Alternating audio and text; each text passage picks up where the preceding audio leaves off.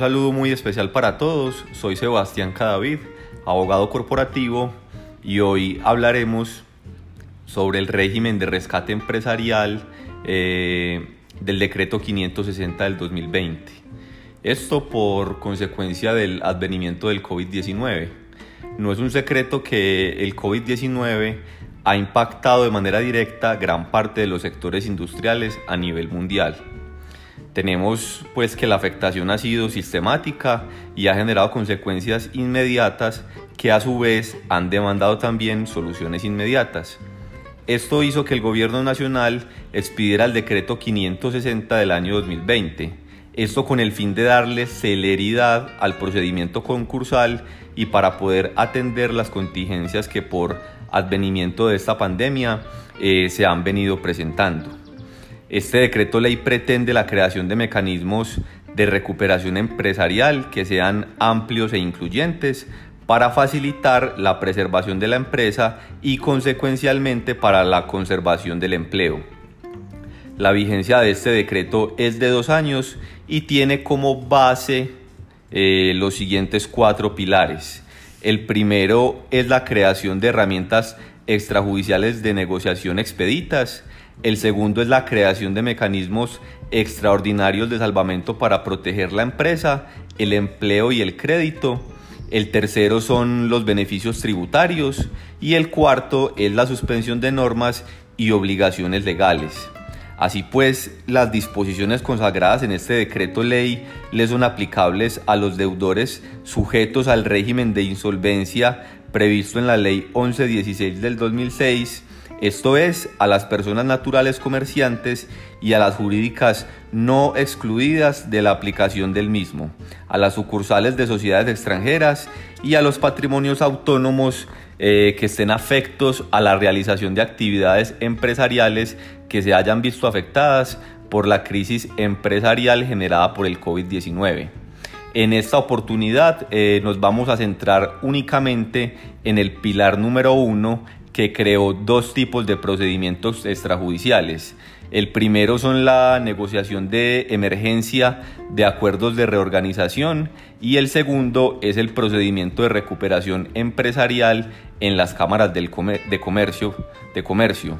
Respecto al primero, tenemos entonces que el contenido eh, del artículo octavo del decreto ley eh, dispuso el proceso eh, que los deudores pueden eh, llevar a cabo para negociar sus obligaciones con una categoría de acreedores específica o con varias si así lo requieren. En todos los casos se deberá respetar la prelación establecida en el artículo 31 de la Ley 1116 del año 2006. La duración de esta negociación eh, es de tres meses. Su finalidad es crear el escenario propicio para llegar a un acuerdo sin la intervención de un juez y, sus efectos son la suspensión de procesos ejecutivos o de cobro coactivo que se adelanten en su contra y la prórroga del pago de obligaciones por concepto de gastos de administración que estime necesarios, excluyendo salarios, aportes para fiscales o de seguridad social, lo cual no constituirá mora, pero el pago de estas obligaciones debe hacerse dentro del mes siguiente a la confirmación del acuerdo o fracaso de la negociación. Culminada esta etapa, el juez concursal confirmará el acuerdo que deberá reunir los requisitos establecidos en la Ley 1116 del año 2006. Si no se logra celebrar el acuerdo o no se confirma, el deudor podrá acudir al procedimiento ordinario de reorganización.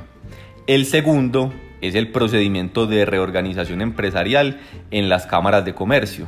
Para este procedimiento tenemos entonces que por la capacidad de atención y cobertura de las cámaras de comercio, en el artículo noveno del decreto ley se establece que este mecanismo complementario al régimen de reorganización empresarial eh, será eh, disponible para que las empresas y los empresarios puedan llevar a cabo los procedimientos de reorganización ante las cámaras de comercio con el acompañamiento de un experto llamado mediador, Se busca la resolución de controversias entre deudor y acreedor para lograr la negociación directa de los créditos en término de tres meses, con la suspensión de los procesos ejecutivos o de cobro coactivo antes mencionado.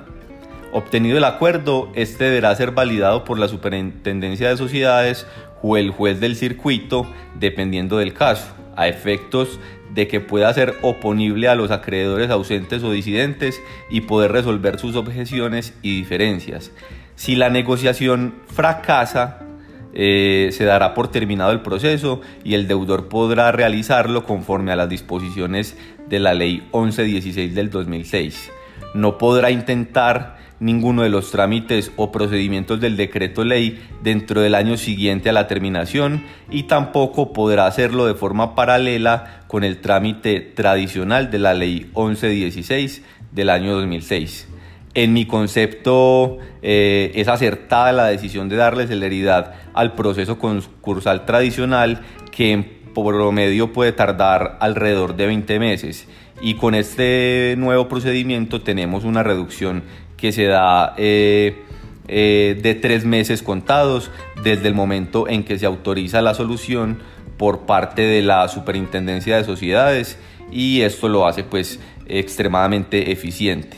Sin embargo, opinamos que el escenario ideal sería que la intervención del Estado se diera no solo en el manejo y control de las crisis empresariales, sino en las fases de prevención y superación de las mismas.